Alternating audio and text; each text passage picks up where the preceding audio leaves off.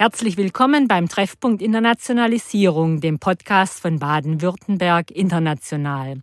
Wir reden über die Zukunft der Globalisierung und wie Wissenschaft und Unternehmen durch die Corona-Zeiten kommen.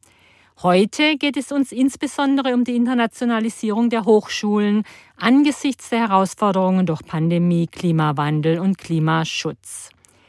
Mein Name ist Margret Heckel. Ich freue mich sehr, dass Theresia Bauer, die Ministerin für Wissenschaft, Forschung und Kunst in Baden-Württemberg, heute unser Gast ist. Frau Ministerin, herzlich willkommen hier beim Treffpunkt Internationalisierung. Einen schönen guten Tag. Frau Ministerin, bisher haben wir in unserem Podcast in erster Linie über Möglichkeiten und Strategien der Wirtschaft im Umgang mit der Pandemie gesprochen. Baden-Württemberg International hat aber auch einen bedeutenden Wissenschaftszweig und unterstützt Hochschulen bei der Internationalisierung. Das ist Ihnen als stellvertretende Aufsichtsratsvorsitzende von BWI ein großes Anliegen. Wie stellt sie sich dar, die Situation der Hochschulen? Ja, also in der Tat, äh, Sie sagen das völlig richtig, ähm, Wissenschaft und auch unsere Hochschulen kann man ohne die internationale Komponente eigentlich gar nicht denken. Wissenschaft ist eine globale Angelegenheit. Wir arbeiten an globalen Fragen und äh, die Hochschulen sind international vernetzt und auch Studierende müssen die Erfahrung machen, dass man immer also die Scientific Community ist eine globale Community. Man stellt sein Wissen zur Verfügung und zur Debatte immer in einem internationalen Kontext. Deswegen ähm, geht egal Pandemie hin oder her, ja, ohne diese Bezüge geht gar nichts in der Wissenschaft. Und natürlich ist die Pandemie äh, ein tiefer Einschnitt für das konkrete Agieren. Ja, natürlich ist das äh, mit dem andere besuchen, sich treffen, reisen, fliegen, ähm, zu einem wirklich jetzt mal hart abgebrochen und unterbrochen worden. In der digitalen Welt wird es durchaus fortgesetzt, aber ähm, wir haben natürlich ähm, massiv Veränderungen äh, erlebt, weil Studierende gar nicht hierher kommen konnten. Äh, manche unserer deutschen Studierenden, die woanders waren, hatten Schwierigkeiten zurückzukommen. Ja, und äh, das, was an internationalem Austausch auf Konferenzen, äh, Kurzzeitaufenthalte, alles möglich war, musste alles auf digitale Formate innerhalb von einem Tag umgestellt werden. Und wie haben sich die baden-württembergischen Hochschulen und Forschungsinstitutionen geschlagen? Also ich habe großen Respekt davor, wie das gelungen ist, innerhalb wirklich kürzester Zeit äh, das in der Fläche umzusetzen, ja, und die technischen Voraussetzungen so zu ertüchtigen und die Software so zu ertüchtigen, auch in der Hochschullehre äh, die Lizenzen auszuweiten. Äh, das, ne, das ist, war wirklich personelle sozusagen Ausweitung und Weiterbildung, das waren Hardware, Softwarekomponenten. Da war viel umzuorganisieren und es ist ja gelungen, dieses letzte Semester, das Sommersemester, wirklich zu einem Digitalsemester zu machen. Über weite Teile war Präsenzstudienbetrieb untersagt. Sie mussten also wirklich komplett äh, die, die, die Ebene wechseln. Und dieses Semester hat trotz vieler auch Einschränkungen und Improvisationskünste, äh, die da notwendig waren, im Großen und Ganzen sehr gut geklappt. Das ist kein verlorenes Semester gewesen, sondern die Umstellung hat ganz ordentlich geklappt. Unterschiedlich leicht, klar, aber ähm, die Leute sagen eigentlich verblüffend reife Leistung, wie beweglich sich unsere Hochschulen gezeigt haben. Mhm. Äh, da kommen wir gleich nochmal dazu, da, auch da, welche Chance da natürlich drin liegt in dieser sprunghaften Digitalisierung. Aber Sie haben jetzt ja nochmal äh, den Studenten die Möglichkeit, oder Sie werden denen die Möglichkeit geben, dieses Semester dann auch, dass es äh, nicht angerechnet werden muss äh, in Baden-Württemberg. Ja. Ja, wir machen beides. Wir haben die, diese digitale Umstellung mit groß, mit Hochdruck, auch finanziell übrigens nochmal unterstützt, ge, äh, geleistet, damit die Hochschulen äh, zunächst mal gewährleisten, dieses Semester findet statt. Trotzdem wissen wir natürlich, dass die einzelnen Studierenden äh, schon auch viele, viele Beeinträchtigungen hatten. Ja, es sind die Jobs weg zum Teil, ja, oder äh, oder man ist krank oder man hat irgendwie oder man hat kranke Leute zu pflegen oder man hat die Kinder zu Hause, also äh, oder man hat technisch dann doch nicht die optimalen Voraussetzungen, um seine Online-Angebote zu machen. Also es gibt individuelle Nachteile, die durchaus auch zu Verlangsamung des Studiums führen. Und deswegen haben wir diesen Nachteilsausgleich Ausgleich zusätzlich gemacht dass dieses äh, Semester als äh, ähm, Regelstudienzeit äh, auch verlängert werden kann um ein Semester. Mhm. Werden denn jetzt im Herbst wieder mehr Präsenzveranstaltungen stattfinden können an den Universitäten? Also wir streben das an, dass der Anteil von Präsenzveranstaltungen höher wird, weil zum guten Studium gehört ja schon auch, dass man sich trifft und dass man sich austauscht und dass man Netzwerke aufbilden kann. Also das Ziel ist im Rahmen des gesundheitlich Vertretbaren, die Spielräume für Präsenz auszuweiten. Äh, und dafür sind schon ein paar sozusagen allgemeine Voraussetzungen, nochmal weiterzudenken. Die bisherigen Rahmenbedingungen laufen ja bis Ende August. Äh, bei der Frage, wie viel äh, Mindestabstand ist zu halten, bei der Frage, wie weit kommt man mit Maskenpflicht, bei der Frage, wie, wie sehr kann man Studium so umorganisieren, dass man nicht ständig potenziell alle trifft, sondern äh, in festeren Gruppen agiert. Ja, da, solche Dinge überlegen wir noch, damit wir unseren Hochschulen Spielräume geben können, sodass sie den Anteil an Präsenzlehre erhöhen können. Aber sicher wird ein relevanter Anteil auch äh, in digitaler Form stattfinden. Und das muss ja gar nicht so schlecht sein. Also manche Dinge, die sind digital sogar besser als in Präsenz.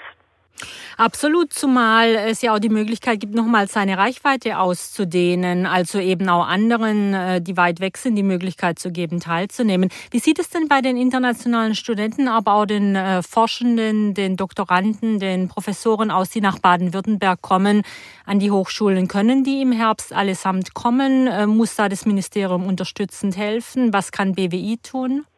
Ja, also in der Tat, äh, wir haben es im Moment ja noch mit massiven Beschränkungen zu tun. Ich meine, viele Flughäfen sind nicht offen.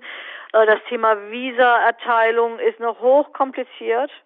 Äh, wir sind da im Kontakt jetzt mit dem Innenministerium, auch mit dem Bundesinnenministerium. Wir brauchen auch das Auswärtige Amt, weil in der Tat die Visa-Erteilung eine schwierige Baustelle ist.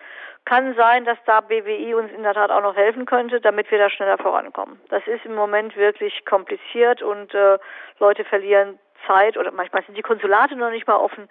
Also es sind äh, jede Menge Schwierigkeiten beim konkreten Reisen, Landwechseln derzeit noch vorhanden. Das wird jetzt hoffentlich, hoffentlich sukzessive besser ähm, und leichter.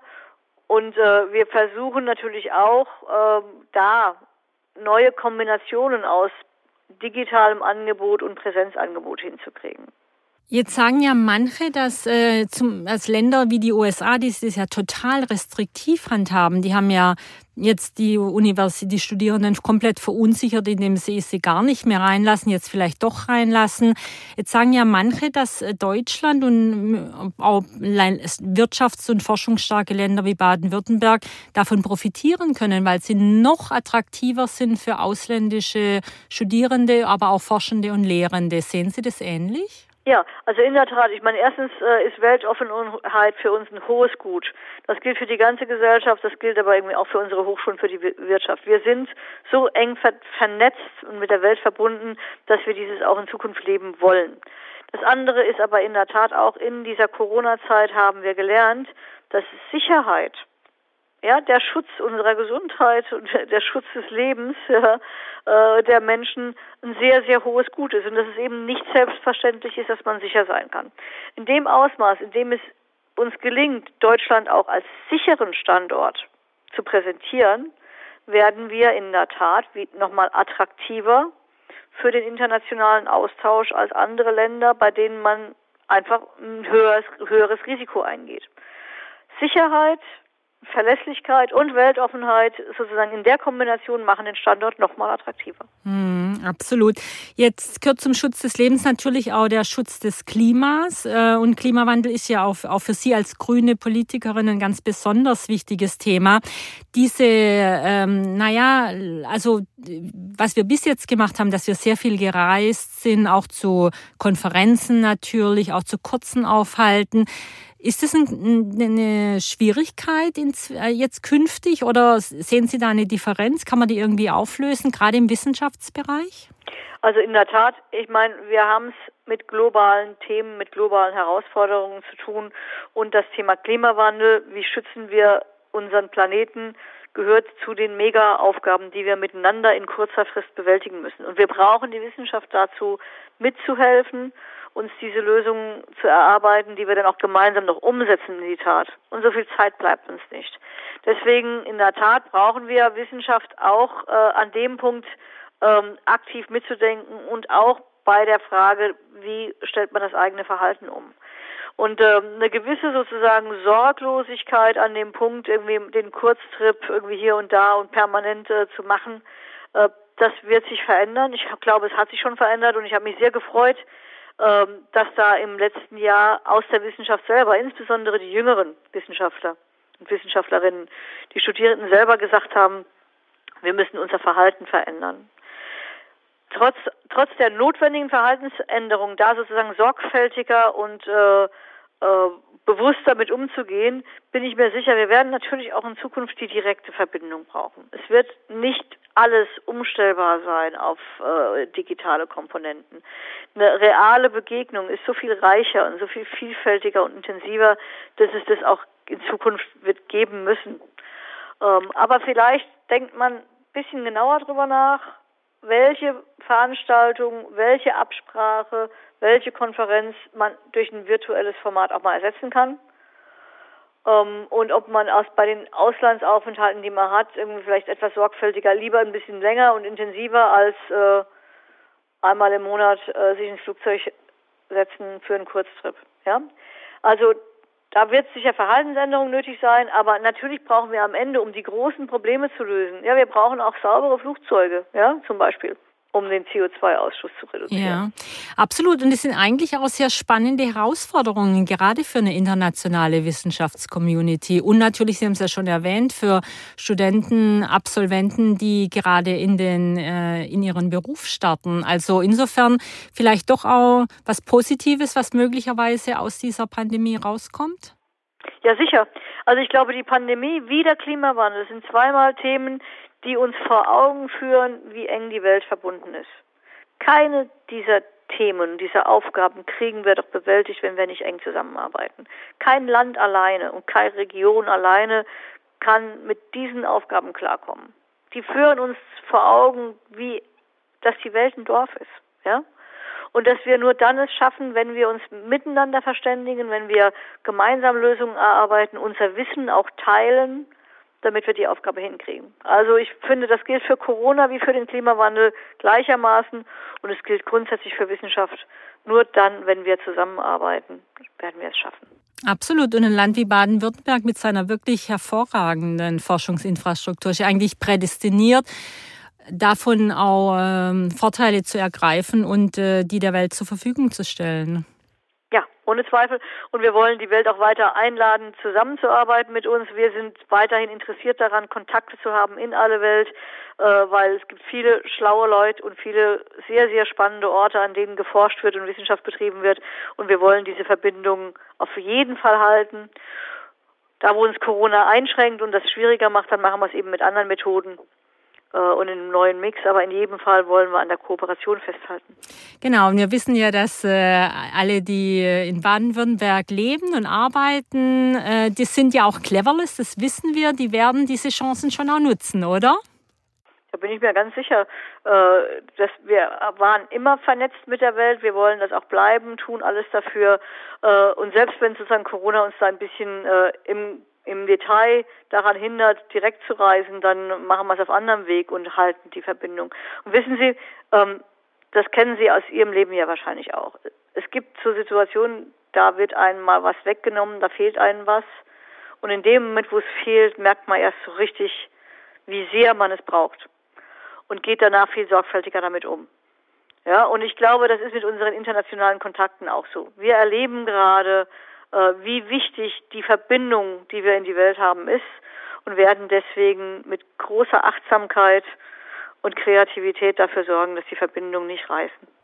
Genau, und umso besser, dass Sie ja gut vorgesorgt haben mit einer Institution wie Baden-Württemberg International, die das ja schon seit Jahrzehnten macht, solche äh, Verbindungen zu knüpfen, zu erhalten und auch auszuweiten dann. Genau, das ist eine Marke, die zeigt, dass unser Land genau dafür steht, für unsere Weltoffenheit, für die Fähigkeit, die Netzwerke zu knüpfen, sie zu halten. Und Baden-Württemberg international ist ja ein, auch ein guter sozusagen Service Dienstleister für unsere Forschungs- und Wissenschaftseinrichtungen, übrigens auch für unsere Kultureinrichtungen und für die Wirtschaft, um zu helfen, diese Verbundenheit in der Welt zu leben.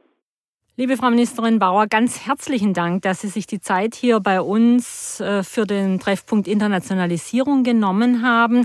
Keine Frage, die Pandemie stellt uns vor große Herausforderungen, aber Krisen sind auch immer Chancen. Und wir haben gerade im Gespräch, glaube ich, auch ein paar Wege aufzeigen können, wie wir weiter eine offene, international vernetzte Gesellschaft mit einer Spitzeninfrastruktur für Bildung und Forschung bleiben können und das auch weiter ausbauen können.